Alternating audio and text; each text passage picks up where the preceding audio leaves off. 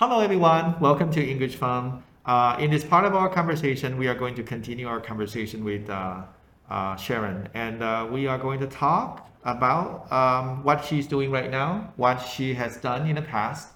And so let's welcome uh, Sharon one more time. Hello, everyone. Hi again. I'm still here. Um, thanks for having me. Hi, hi, Sharon. Uh, welcome back. Um, can you briefly talk about what uh, what you're doing right now professionally? Professionally, when you ask what I'm doing right now, I'm doing this podcast with you right now, and I love it. Um, professionally, um, I work in a museum in Taipei Okay. currently. And what is what are you doing with that profession? So, what my job entails, um, every day, um, just to give it a, a clearer picture, um, I'm mostly in charge of the international side of things in the Mhm. museum that I work at right now. So, I most of my correspondence are in English, Mhm. and I submit some of um, the exhibitions or some digital devices um, that the museum created to international competitions. Mhm. So I write uh, essays, and um, I, when we have guests that um, we need to host them in English, mhm. I'm usually there. I love it, by the way. And um, when there's meetings that, again, if you need a interpreter, I've done that as well, and Right. I also love it. Um, I think some of the fun things that people rarely get to experience is probably, you know, I've been in um, museum photo shoots, like Uh-huh. artifact photo shoots. So I get to see uh, many of those um, collections, artifacts outside of the context of an exhibit. So I get to see them when they're pulled from the archives, and Oh, I get to see some paintings, some sculptures, some um, like very delicate piece of art that's from hundreds of years Mhm, ago, or mhm, even mhm. um, longer than that, just right in front of me because you know we're doing a photo shoot of, of that object. So that's what you do on a daily basis, right? Mm. Okay. So uh, is that something that you could imagine when you were still a student back in college days? Is that something that you could imagine or picture when you were still a college student? Actually, yes. Um, uh, in the previous episode, we talked about what are some um, platforms or um, videos or documentaries that you watch to help you learn English. I was introduced to this wonderful platform called Smart History Right. by the wonderful Dr. Joseph Murphy from my university. So um, after watching those videos, I realized that oh, there are so many behind the scene um, things that you know a museum professional um, entails. So I sort of pictured okay, if one day I could be you know as close as possible you know to that realm, that would be great. Or just to be part of something that tells good stories, that would be Mhm. so much fun, and that's something that I aspire to do. I have great passion in. So, sort of, I, th- I think the short answer is yes. Um, Mhm. But of course, uh, expectations is always very different from re- reality. But I feel that um, you know whatever whatever it's part of something, it, it really it's there for you to um, enjoy and Mhm, to lean in. You know, try Right. not to think of challenges or obstacles as just purely negative things. Right. But you know, it could be you know like a blessing in disguise Mhm, sometimes. mhm, so. Yeah. Right. So uh, you you you could already picture what you are doing uh, nowadays back in So- college sort days, of, sort of, sort of, right? yeah. so it's not something that you totally could not imagine when you were still a student. Um, maybe something. Oh, well, when I was in college, but when I was a kid, Right. um, content creators on YouTube or doing podcasts, it wasn't a thing yet. No. So I, I often talk to my sibling about this. That maybe, well, we don't dream of labor, but Right. like if there is a dream job for you or Mhm, dream mhm, jobs for mhm. you, maybe it's it's um, it's yet um, to be. Maybe it's not invented yet. Maybe it's Right. waiting for you to make that happen. Um, so yeah, I, sorry, I forgot what your question was, but Well, the reason I was asking you that question is that uh, if you could, if, if that's already something Oh, that yeah, you, yeah, you could mhm. imagine when you were st- uh, when you were young and crazy, Mm, right? mm, mm. Uh, what, what what did you do to prepare yourself for this profession? Mm. Uh, I, I believe that you must have a plan. Uh, gradually moving toward maybe it's not 100% clear to you, Mm. but you you were doing something to make this happen, right? Along the way. Oh, that, that is so interesting because um, again from a from a podcast that, that I listened to featuring one of my favorite actors Ben Barnes. Um, Mhm. He was talking with another actor who's who's a little bit older. Um, They Mhm. both played Prince Caspian from The Chronicles of Narnia. So they're from different generations, and they're talking about you know the idea of of a career, of approaching the idea of having a career. Right. Like maybe for you as an experienced professor right now, you know, turn back time when you were very very young, probably Mm-hmm. how you pictured your how your future would be was Mhm. probably very different. And I remember Ben Barnes and this other actor said that you know they quoted Mads Mikkelsen again, a phenomenal actor.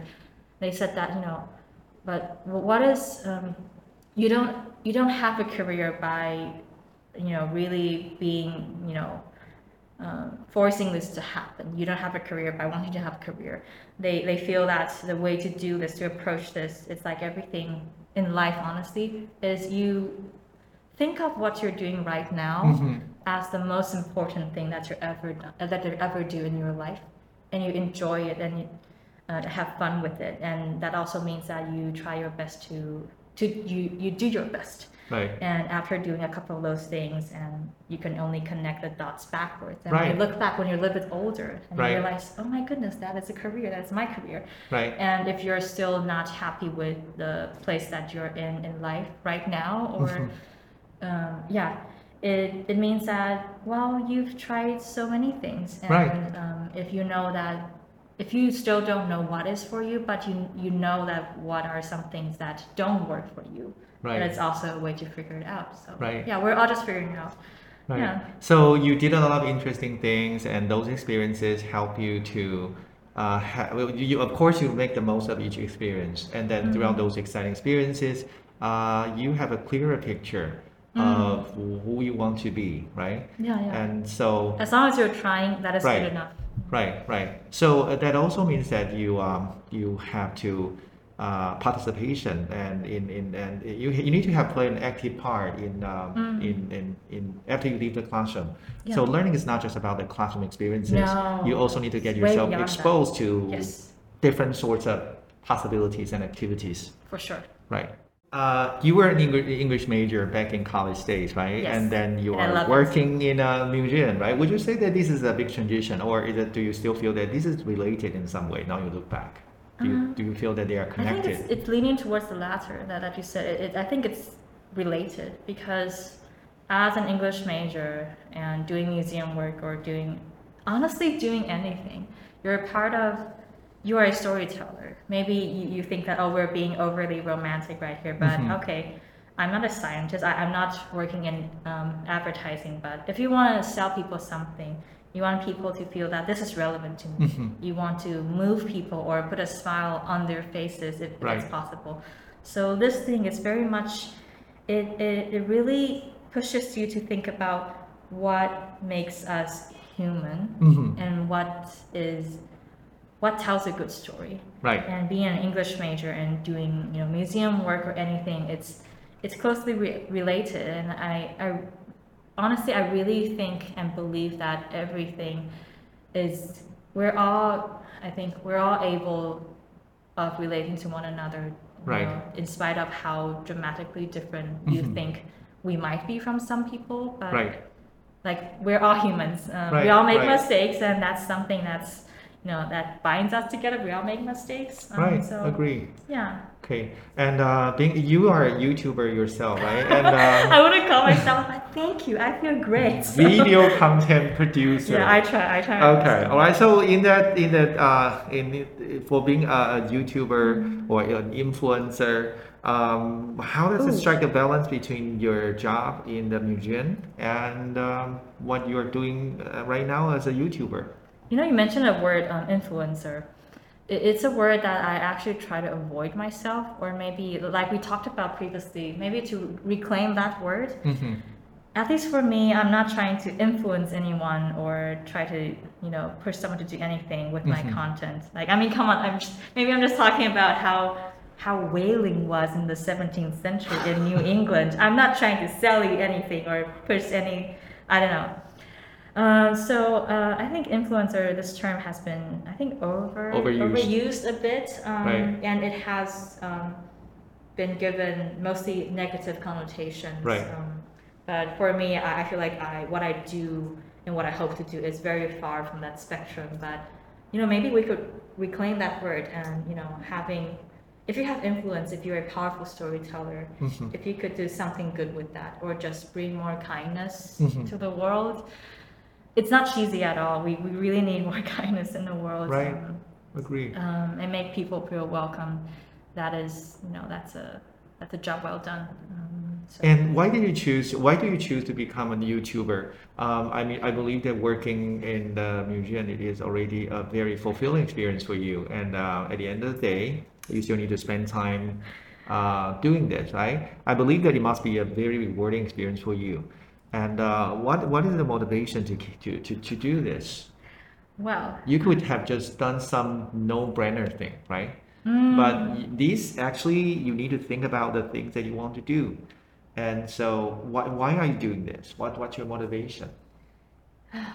you know, when, when you're phrasing the question, I um, I forgot whether I mentioned this before. I think I did. Um, I rewatched the musical Tick Tick Boom on Mhm. Netflix, and there's this other song. Again, I probably couldn't quote it correctly, the exact word by word, but you know, um, it goes something like cages or wings, which do you prefer? Mhm. And why do we become trailblazers if the, you know, well, um, like established path are already there? Um, it's something that's, um, again, it's not something that no one has ever said before, but it really looms large in me now that um, I'm, I'm a young adult and I do have a full-time job. But I think, you know, being a content creator using video and I think almost everything in my life, I just, you know, want to have have fun if I can Mhm. and you know be creative Right. when I can. Um, I, I hope that I never stop being a creative person and Okay. be someone who's not afraid to to venture out and Right, you right, know, right. have to have wings and try something new Wow. that few people has done have done. So, uh, what is the most rewarding experience for being a YouTuber so far? if I ever become a real YouTuber, uh, rewarding thing, um, like I feel so moved when when I learned that my friends they watch my videos, um, and they find that you know they tell me like that that uh, it's like the lyrics that I quoted. You know, they they told me, "Hey, I watched your video and I, I feel I had a bad day, but Right. that made my day a little bit better, and I learned something that I never thought I would ever learn about in my life from your video talking about this Right. painter from the early 19th century and um, you know trailblazer. She um, ventured out and did something that probably no one has ever done in her era, and something like that. So uh, I think yeah, it's all coming back to if I, in whatever I do, if I could make people feel that this is time well spent, Right. then I've done my part, and I'm very happy. Okay. Wow, very inspiring sharing. Oh, thank you. Uh, I wish that I could have a friend like you back when I was Oh. young and crazy. Uh, we're friends now, so Okay, so any advice for our audience, like, uh, like uh, in terms of your career path, and um, you know all the uh, the positive, negative, or you know the, the the good time, bad times, you know all the things that you have learned uh, in your journey. Uh, what are the things that, that you would like to share with our audience? Wow, thank you for that question. Um, of course, I'm not in any way, well, quote unquote, qualified to give anyone real advice, but um, well, what I would say is probably from a, um, I think empath- empathy has become an essential word in my everyday life. Right. You know, if I could, if I'm having a bad day, um, and um, if I, you know, after chatting with you, I feel better, then I feel that you, you are someone that's special to Right. me in that moment, and that's so wonderful and very miraculous, honestly, because the, the world is only getting faster and faster. Right. If you could find moments in your life that's very comforting, that's wonderful. Um, and um, I think the tagline I would probably give is either way, it, it's good. Either I get this next opportunity that I really want, it's good. If I don't get it, it's good because I really believe in that. If something is meant to be, it will be. And if it's not, if you didn't get, I don't know, your dream job or you Right. didn't, you know, get this certain thing or you didn't become partners with this certain person, um, it's it's something that's meant to happen this way. Maybe you wouldn't know why right now, Right, but I really right. believe in that later on in your life, you would know why it had to unfold that Mhm, way. mhm, I really mhm. believe in that. So also, I think uh, I have to say it out loud sometimes. It's also for myself because I also get anxious sometimes. And Right, what am. I doing right now?